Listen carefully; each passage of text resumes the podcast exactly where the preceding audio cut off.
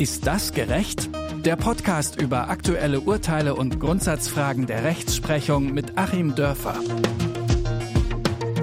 Wir wollen uns heute damit beschäftigen, ob die Natur eigentlich vor Gericht klagen kann und wie das Ganze denn aussehen könnte und ob es da vielleicht auch schon Beispiele aus der Welt gibt. Mein Name ist Rabea Schlotz, das hier ist Ist das gerecht und ich sage Hallo und herzlich willkommen. Und natürlich ist auch wieder Rechtsanwalt Achim Dörfer mit dabei. Ich sage Hallo Achim und Grüße nach Göttingen. Hallo Rabea und Grüße nach Leipzig. Wir wollen heute darüber sprechen, ob Flüsse, Wälder oder Robben klagen dürfen.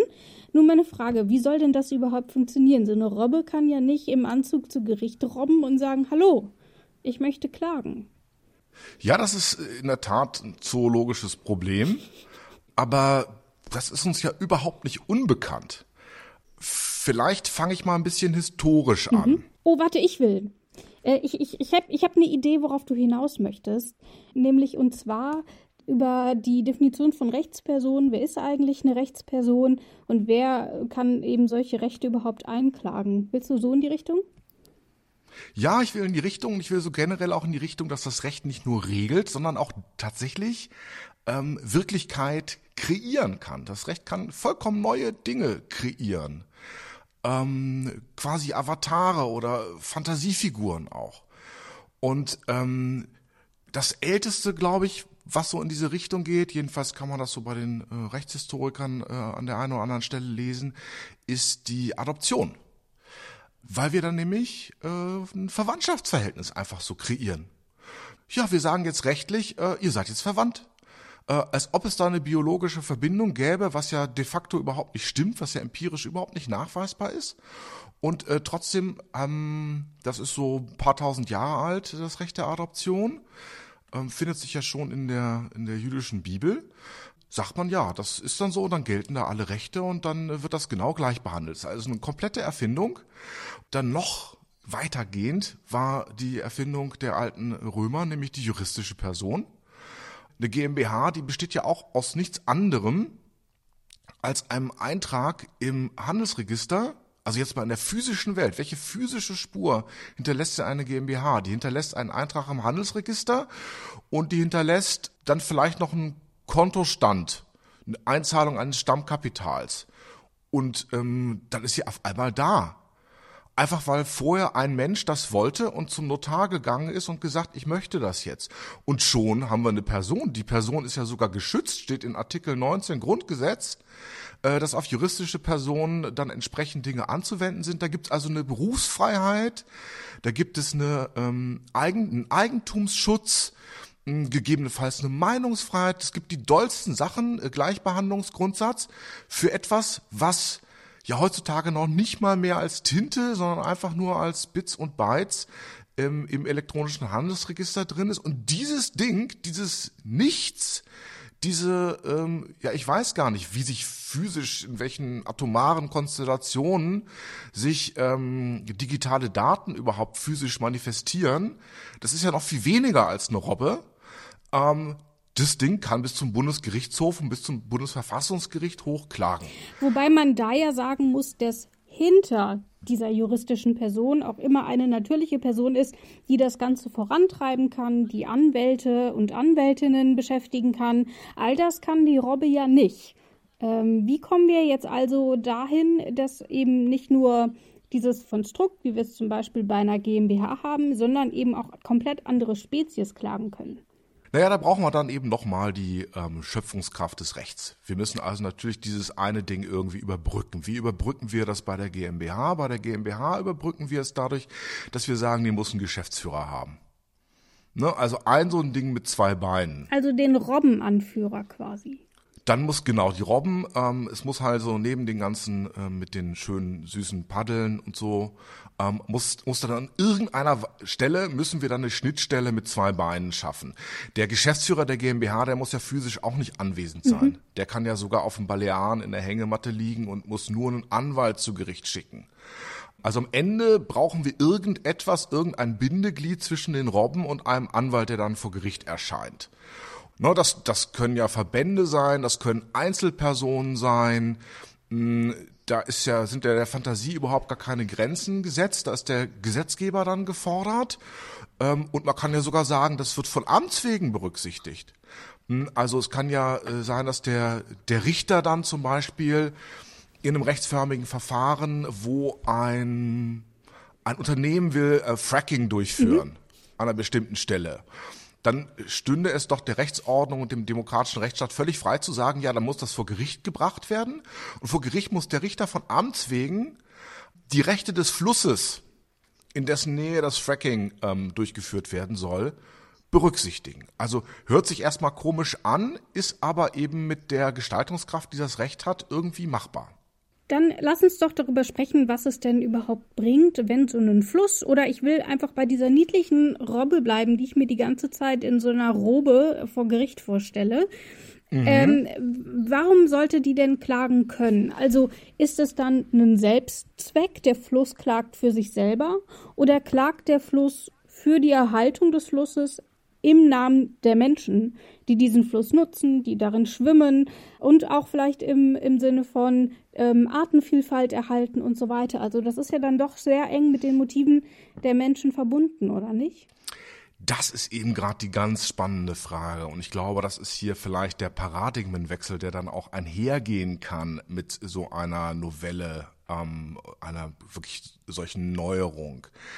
Bislang ist es ja dann schon immer so, dass quasi die Rechte auch von juristischen Personen ja nur abgeleitete Rechte von Menschen sind. Ne, die heißen dann da Gesellschafter oder ähm, sie heißen Shareholder oder Stakeholder. Ne? Wir kennen das ja von den Stakeholdern, gerade dieser Begriff des Stakeholders, also von Personen, die ein Interesse haben in einer Organisation, selbst wenn sie dieser Organisation selber nicht angehören oder sie nicht bilden, Arbeitnehmer, Nachbarn und so weiter.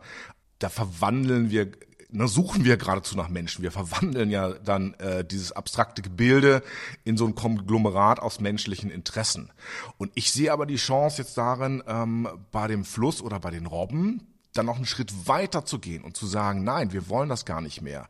Wir sehen das als gescheitert an, wenn wir alles nur von kurzfristigen, muss man dann ja sagen, menschlichen Interessen ableiten, dann laufen wir ja genau in die Sackgasse weil ähm, es vielleicht die klügere Perspektive ist, die auch für uns Menschen am Ende dann vielleicht nützlich sein kann. Aber wir nehmen erstmal die Perspektive ein, dass das Klima als solches schützenswert ist vor Veränderungen, dass die Artenvielfalt als solche schützenswert ist, auch wenn da Tiere drunter sind, die vielleicht Phobien auslösen oder eklig sind oder Krankheiten übertragen. Nein, die Artenvielfalt als solches, also unabhängig von den, von der Ableitung aus menschlichen Interessen. Und da sehe ich eben die Chance zu sagen, einen Fluss oder ein Gebirge oder eben eine Gruppe von Robben, die in einer bestimmten Landschaft leben, ähm, sind erstmal als solches da, haben Rechte, dass sie eben für sich erstmal existieren können und Rechte wahrnehmen können.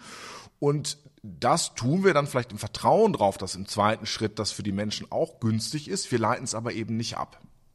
Aber haben wir sowas ähnliches nicht schon? Also Naturschutzbünde können ja im Namen von Hamstern, die in zukünftigen Wohngebieten ähm, heimisch sind, jetzt auch schon klagen. Und man hört, man liest es ja immer wieder im Bauprojekt wegen dem Springen Hamster, keine Ahnung, ich erfinde gerade ein Tier, weil mir kein richtiges einfällt, werden verschoben, können nicht durchgeführt werden und so weiter. Also haben wir dieses Recht dadurch nicht eigentlich schon?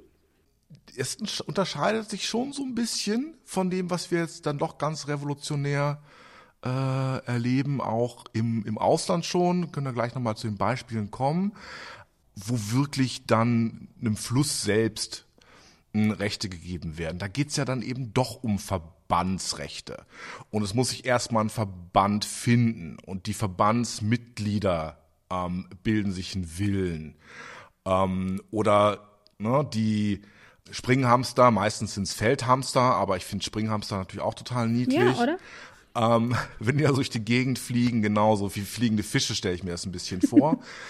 ähm, dann, das ist ja auch dann wiederum nur abgeleitet, indem es nämlich im, im Verwaltungsrecht quasi in, in, den, in den Genehmigungsvoraussetzung für ein Projekt ist es irgendwo ein Punkt.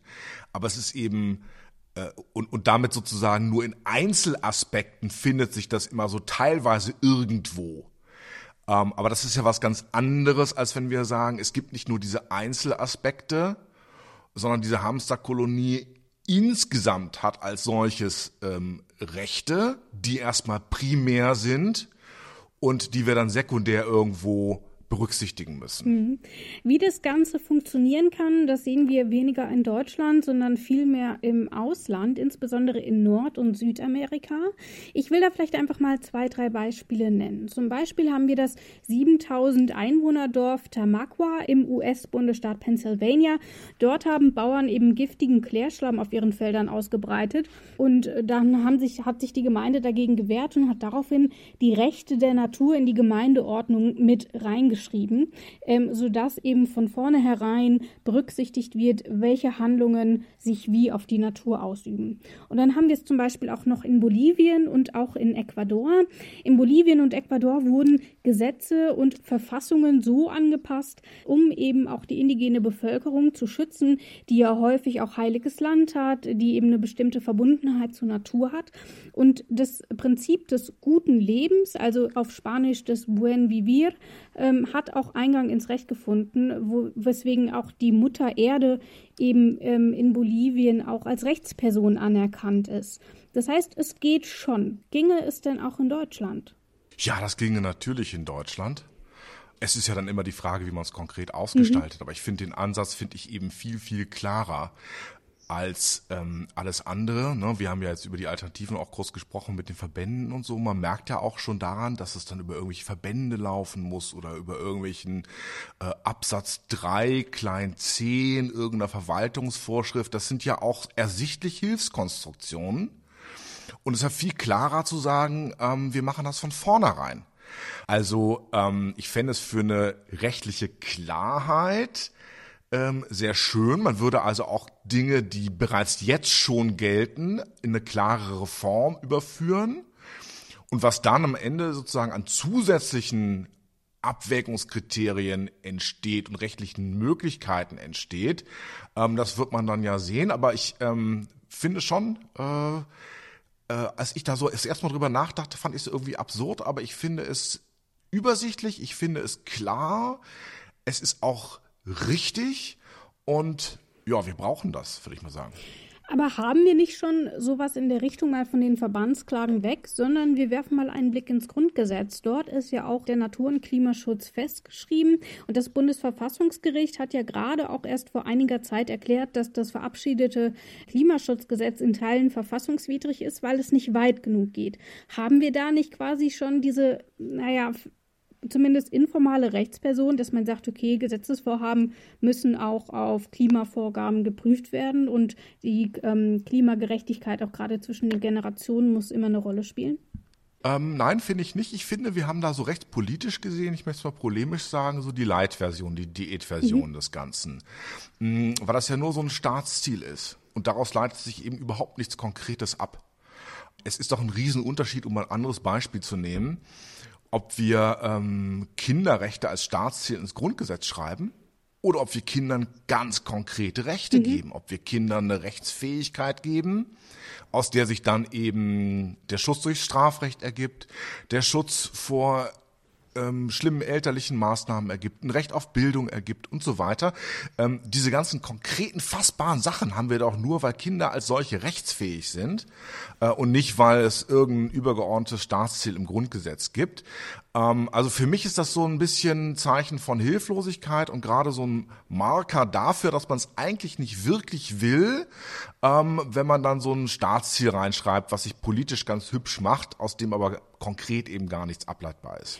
Ähm, dass es da vielleicht noch ein paar Widerstände gibt, sieht man ja auch an dem, an dem einen Anstoß, der mal gemacht wurde, zu sagen, dass das ähm, Umweltministerium ein Vetoministerium wird und quasi bei allen so ein bisschen mitmischt und dann eben auch sagen kann, nein, dieser Gesetzesentwurf ist eben nicht klimagerecht und deswegen kann er so nicht stattfinden. Auch das wurde ja nicht umgesetzt. Für wie realistisch hältst du es denn dann aber, dass wir so ein Klagerecht für die kleinen süßen Robben und die schönen Wälder ähm, tatsächlich bekommen?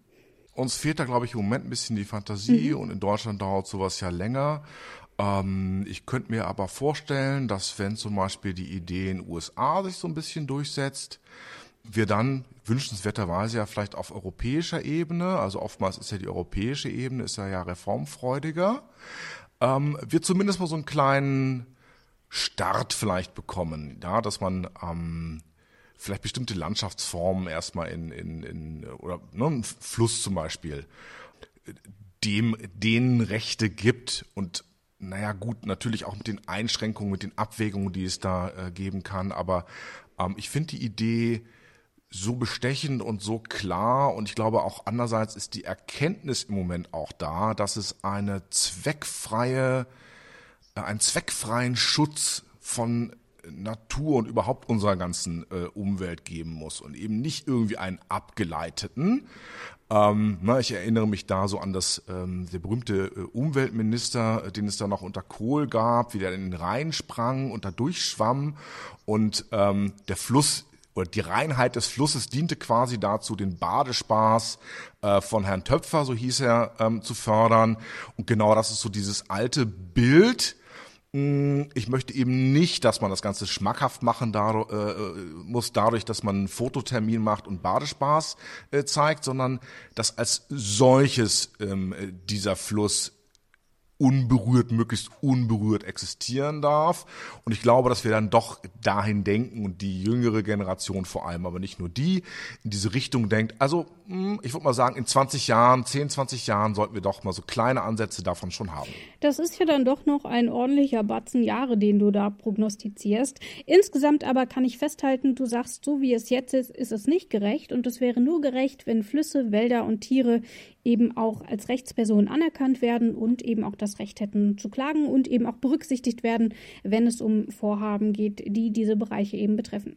All das sagt Achim Dörfer. Ich danke dir fürs Gespräch. Ich danke dir, Rabia. Das war's für heute. Diesen Podcast könnt ihr überall dort hören, wo es Podcasts gibt ähm, und natürlich auch auf detektor.fm. Dort findet ihr außerdem immer einen passenden Online-Artikel zum Podcast. Das kann Spotify euch nicht liefern, das machen wir nur hier bei Detektor FM.